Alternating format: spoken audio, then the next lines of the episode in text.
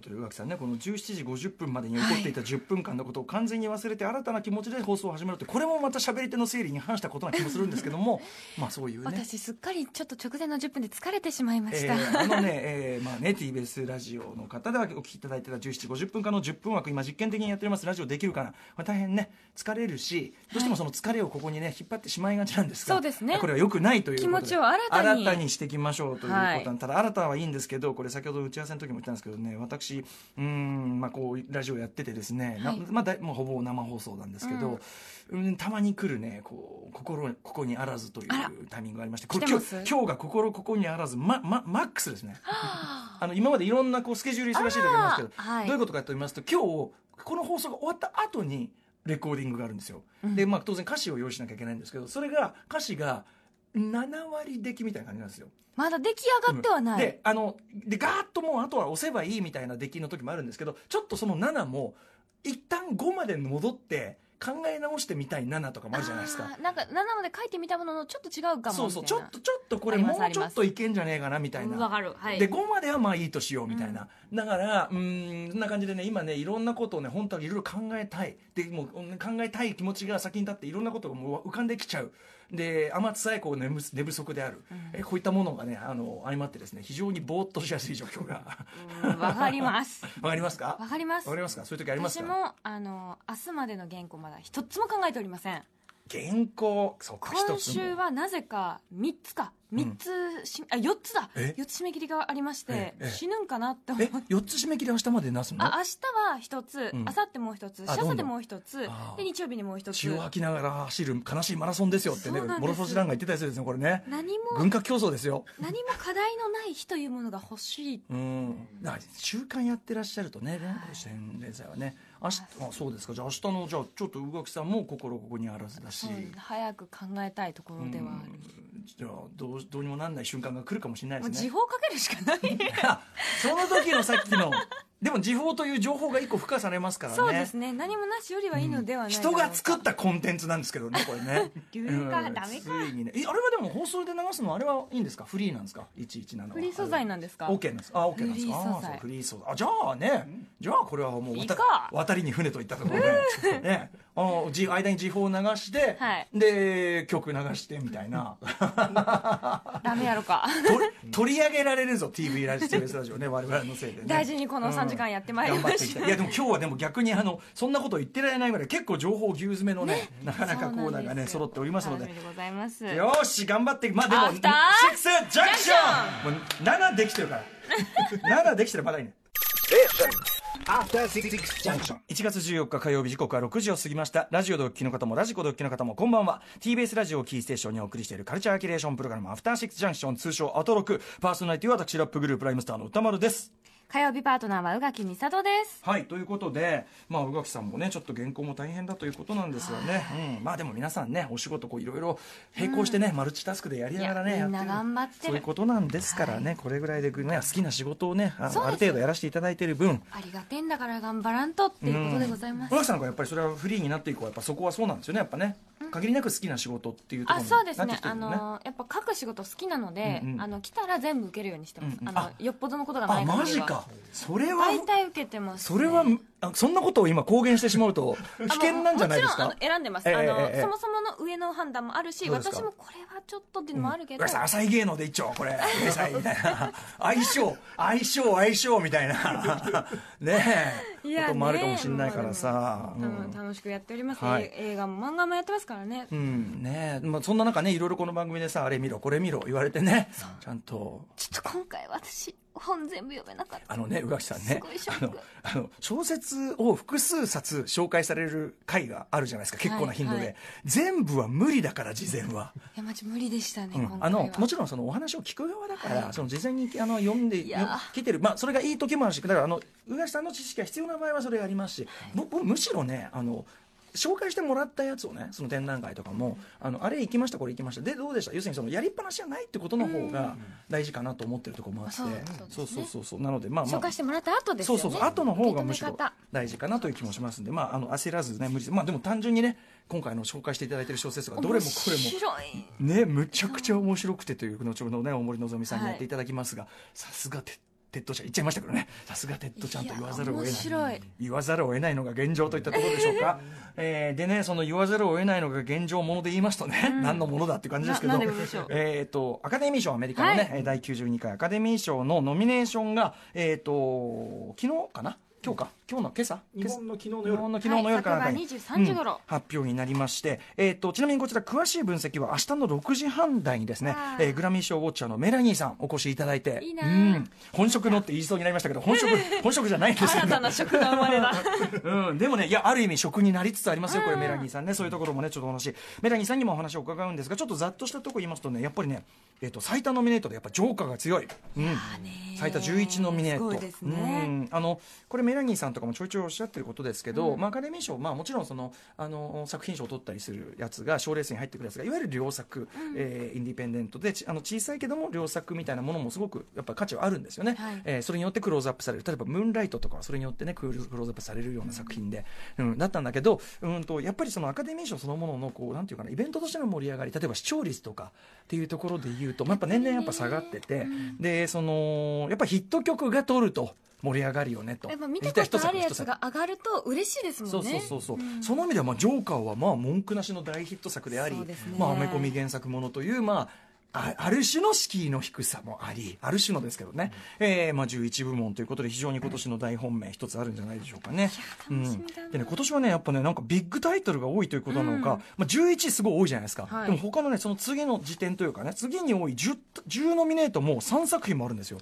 うんえー、とまず非常に今話題にねあの予告なんか見てもわーってことになってます、あの1917これが見たい命をかけた連盟三面です、ねえー全米ワンカットでと、はい第一次大戦ものということでね、まあ、この間あの町山智弘さんお越しいただいた時に、まあ、もちろんこれすごそうだけど、まあ、やっぱダンケルク影響あんのかなみたいな話してて、はいでサム・メンデスさんはその、えっと、スカイフォールもあのダークナイトの影響を受けて撮ったというふうに公言されてるので割とこうノーラン刺激を受けてのこれっていうのがあるのかなみたいな、まあ、見てみるとまた全然違ったりするのかもしれないけどねでもなんか2人の男の子が戦場をねずっと行ってとかってねなんとなくちょっと感じるところもありますけどね。まあまあ、非常にこう評価も高いサムネンです、1917、命をかけた年齢、そして、えっと、ワンサーパンタイムイン、 10ノはミいネー、ハリウッド、まあ、タランティーノね、これも10ノミネート、さらに、えーマーティン・スコセッシ、アイリッシュマン、これも10ノミネートとなっております。えーあとですね、えっと、私、まあ、先先日ね、えっと、インタビュー、えっと、放送させていただきました、ポンジュの監督、そして、まあ、ソン・ガンホさん主演、えーパラサイト、半地下の家族、これすごかったですご覧になりましたかはい見に行きました、うん昨日見に行ったんですけどあのーいかがでしたいや最初はあのなんていうかドキドキハラハラの、なんていうかコメディのように見ていたのが、途中からええ一気にホラーに変わって、であともう洪水のシーンがはい、監督もね、おっしゃってましたけどね、びっくりしちゃいますよね。あのあと水の流れがもういかにものなんていうかもう上がりきれない上がれない、すべてがねこう下に下もうにどこううしようもない差をすごうくん表ましてさいにて、下流ですからねうん雨が降ってよかったわじゃねえんだよっていう、はい、しかもなその階層その社会階層の表し方もここ主人公家族がいてでもそうっていうああダメダメああもうあかんあかんあかんあかんこれだそういやこれうん半地で半地下のねんっていうのがそうそうそうあそこでね半地下の家族というのもね一つ聞いてますけどねワードですようねんキーワードだと思いましたいやでも本当にあの、まあ、ポンジュノらしいねあの本当に文句なしの傑作でお父さんの顔が素晴らしかったソン・ガンホさんもちろんもうね韓国を代表するスーパースターですからでモンジュノさんは、えっとですね、韓国映画としては初めて、えーノミネートとなった国際長編映画部門これはだからかなあともちろん作品賞とね、フラットに監督賞とか編集賞脚本賞美術賞だからすごいですよ美ね。術あの、家が素晴らしかったですね邸宅ね元になる邸宅もありますしね。うんということで、えー、とポン・ジュノさんのそれも注目されておりますとかがあります、えー、とネットフリックス作品も、まあ、非常に多くノミネートされている「アイリッシュマン」マリッジストーリー」あと「なくした体」これ見ました僕あのまだ見ておななかおった腹お腹痛くなってる時見ました、はいうん、これもすげえ良かったですね、えーこれ手が手がこう、あのーはい手あのはいこう旅に出る話旅でしたよねはい、自分のまあ見なきゃこう見なねきゃから離れてしまった体を求めてこうということなかなかねちょっとでもあの思ってたのとまた違う展開になる作品になりましたねあ本当ですこれかねうわ気になる見なきゃあとまあ今週私ね、えっとムービーウォッチ面で当たっておりますフォード VS フェラーリこれも作品賞とかですね、えっともわジョジョラビットも見たいんだよなあでもあれか主演男優賞外したかあクリスチャン・ベールが、あそう、これはなかなか残念ですね、とかね、えーあいたあたりでございます。はい、ということで、まあ、あの詳しくは、明日メラニーさんにお話を伺おうかなとはいいう感じになっております。楽しみですうねん、あと、じゃあ、この本、文章も入れときますかね、えっ、と、この間、月曜日にお越しいただきました、はい吉田剛さんが ですね、はい、ローリング・ストーン・ジャパンにで、えーまあ、吉田剛さんが選ぶ2019年ベストソング、別にアイドルソングってくじゃないのかな、まあ、でもそれが多いのかな、6位に宇垣さんが歌 う、えーあれですね、えっ、と、なんだっけ、試験前の宇垣先生、中は3いはい試験予想、えーソングというね、はい、あとあれはいつ頃やったんですかねあれね去年のいつだろう夏頃だった気が結構フリーになられしてます速攻の仕事ですよね56月ぐらいじゃなかった、うんあれ違うかもしれないけど、うんなんかはいはい、でね、まあ、吉田剛さん曰くコメントね、えー本業が歌手じゃない人の歌が大好きなんですけど、えー宇垣美里、えー、×ヒャダインという組み合わせだけで100点、えーそして宇垣さんは美人とかハートの強さとかそういう部分ばかりが語られがちですけど僕は単純に宇垣さんの声が大好きで、えー特にアナウンサーモードの時のなのでこんなの大好きに決まってるんですよというね嬉しいこれいい感じじ、これうん、声を褒めてもらうのってすごく嬉しいですねうんうんうんうん、うんね、でもさすが吉田さんらしいというかね、ところですよね。えーそのいやこれこれあり今がとうでもみごどざいますっかで見れたりするんですかこれ多は分ネットに上がってるネット普に通はいに上がってますなんか歌ってます、はいこれはあれはリリースとかしないん ですか？しないですよいやいやいやいやいや。いやどどうねねだって需要だって出したらもう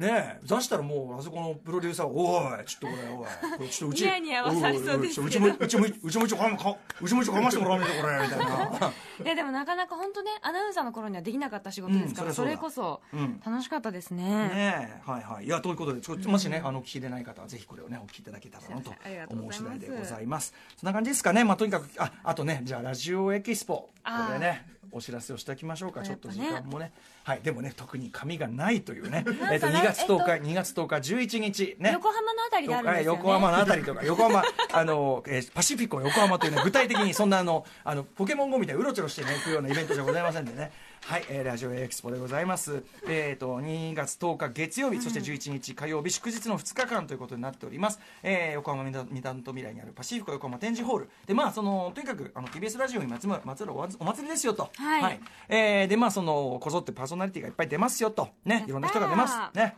えーそんな中でいろんな人が出る中で、まあ、私メモですね、まあ、私どもと言いましょうか、まあ、アトロックパートナー陣もね、えーお手伝いいただきますよと、えーでアフターシックスジャンクションとしては2月10日月曜日、えー午後6時から9時まで、えーパシフィコ横浜の会場で、えー公開生放送でライブダイレクトの超豪華特別編ということで、えーやらせていただきます、まあ、当然私どもライムスターやったそーしてですねはいありがとうございますであと、まあ、横浜といえばやはりクレイジーケンバンドですねわあ素敵うん、そうなんです最ご高です一緒よにそうですそうよでねす。あの、クレイジーケンバンドさんとはね、一緒にやってる曲もありますので、そちらも多分披露できると思いますし、えーと、水曜日アクションでもね、松永がお世話になっております。クリーピーナッツがです ね、えアクション軍としてではなく、アトロク軍として、我が軍としてクリーピーナッ ツ。聞くために本当面白くなっちゃうんですよ私うんまあね、奴らはまあ我々の、まあ、まあ軍門というね。あーでもお聞きできるのすごく嬉しいなクリピナッツでも本当にあのライブさばきも抜群ですから、これはね、もちろんね。はい、ということで、あの非常にあの我々のライブのパートでも非常にこう見応えがある感じになってるんじゃないでしょうか。えーあとですね、まあ、いろんなそのなんかブースがあって、あっちゃこっちゃでね、あのスナックたまちゃんがあったりとか、いろいろあるんですよね。食べ物もあるんですよね食べ物もあったりする。だからごえ飯ー食べに来てもいい、そうだしあとなんだっけ他のステージがあって同時進行的にいろんなことやってたりするんですよね、